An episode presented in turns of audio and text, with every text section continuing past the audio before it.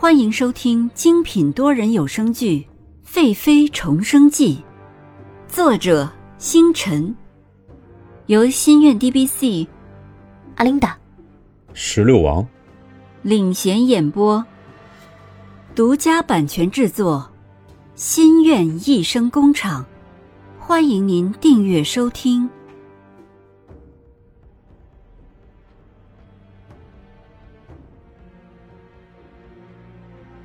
第五十三集，净空师太。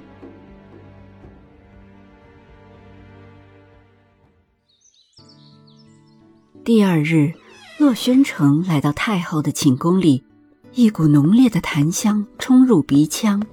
他踏进殿中，看见太后跪在佛祖前烧香礼佛。洛宣城走进来，看着母后的身影。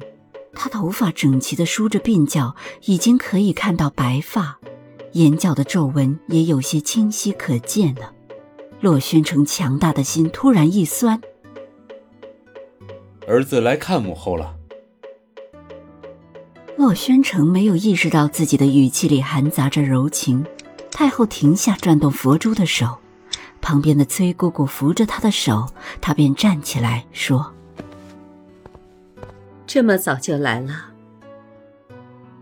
洛宣城注视着自己的母亲，这么多年来，自己心里一直记恨着她，甚至都没有仔细的看过母亲一眼。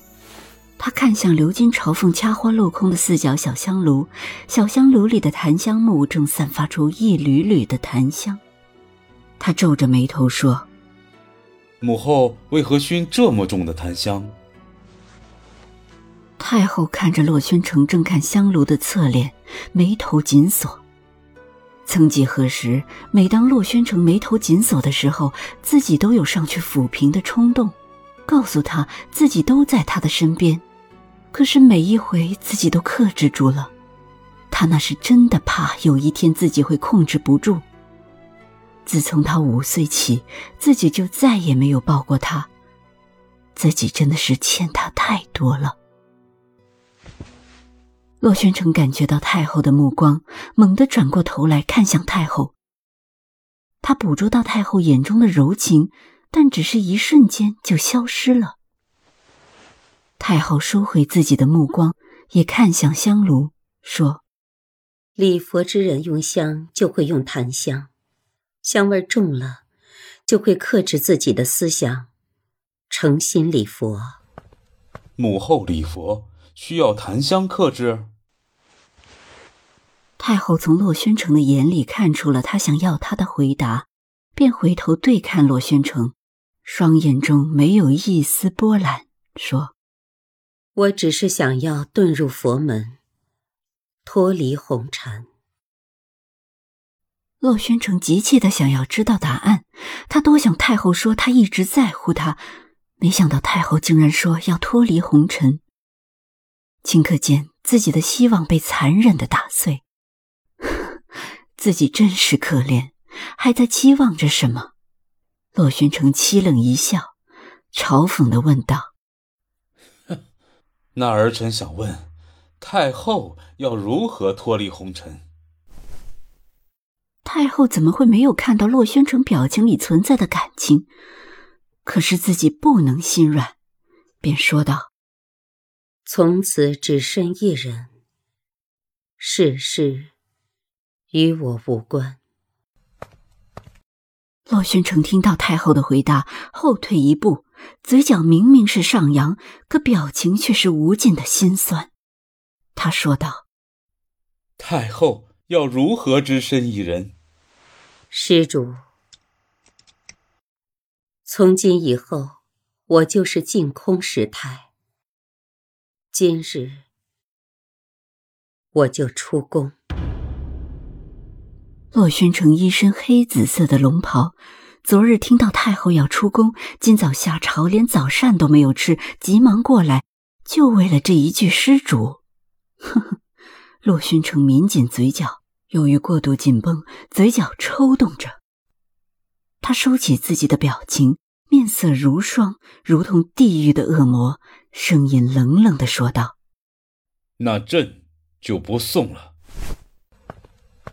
说完，挥袖，义无反顾地走出寝宫。站在太后身后的崔姑姑心酸地问道：“小姐这样做值得吗？”太后转身，一股泪水顺着脸颊流下来，张嘴喃喃道：“我忍住了，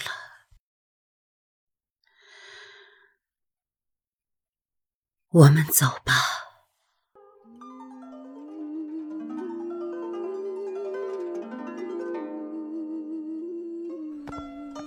尹宁鹤早早的起来，想要送太后出宫。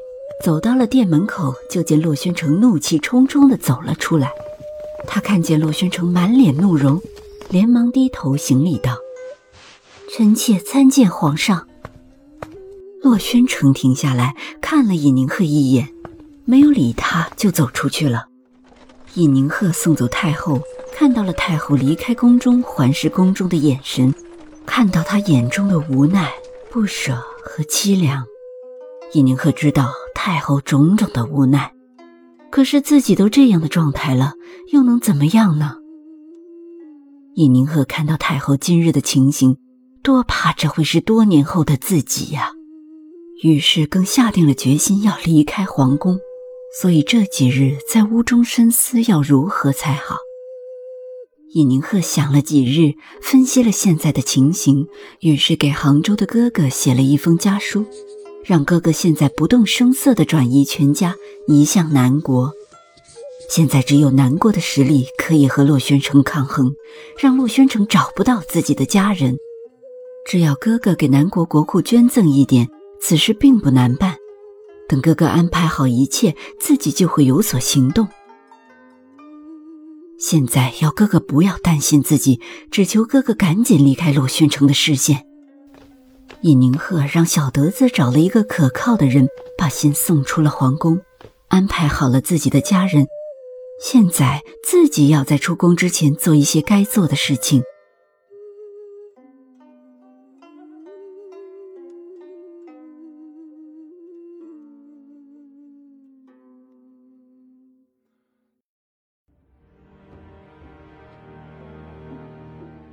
本集完毕，欢迎您点赞、打赏、订阅、好评，我们下集再见。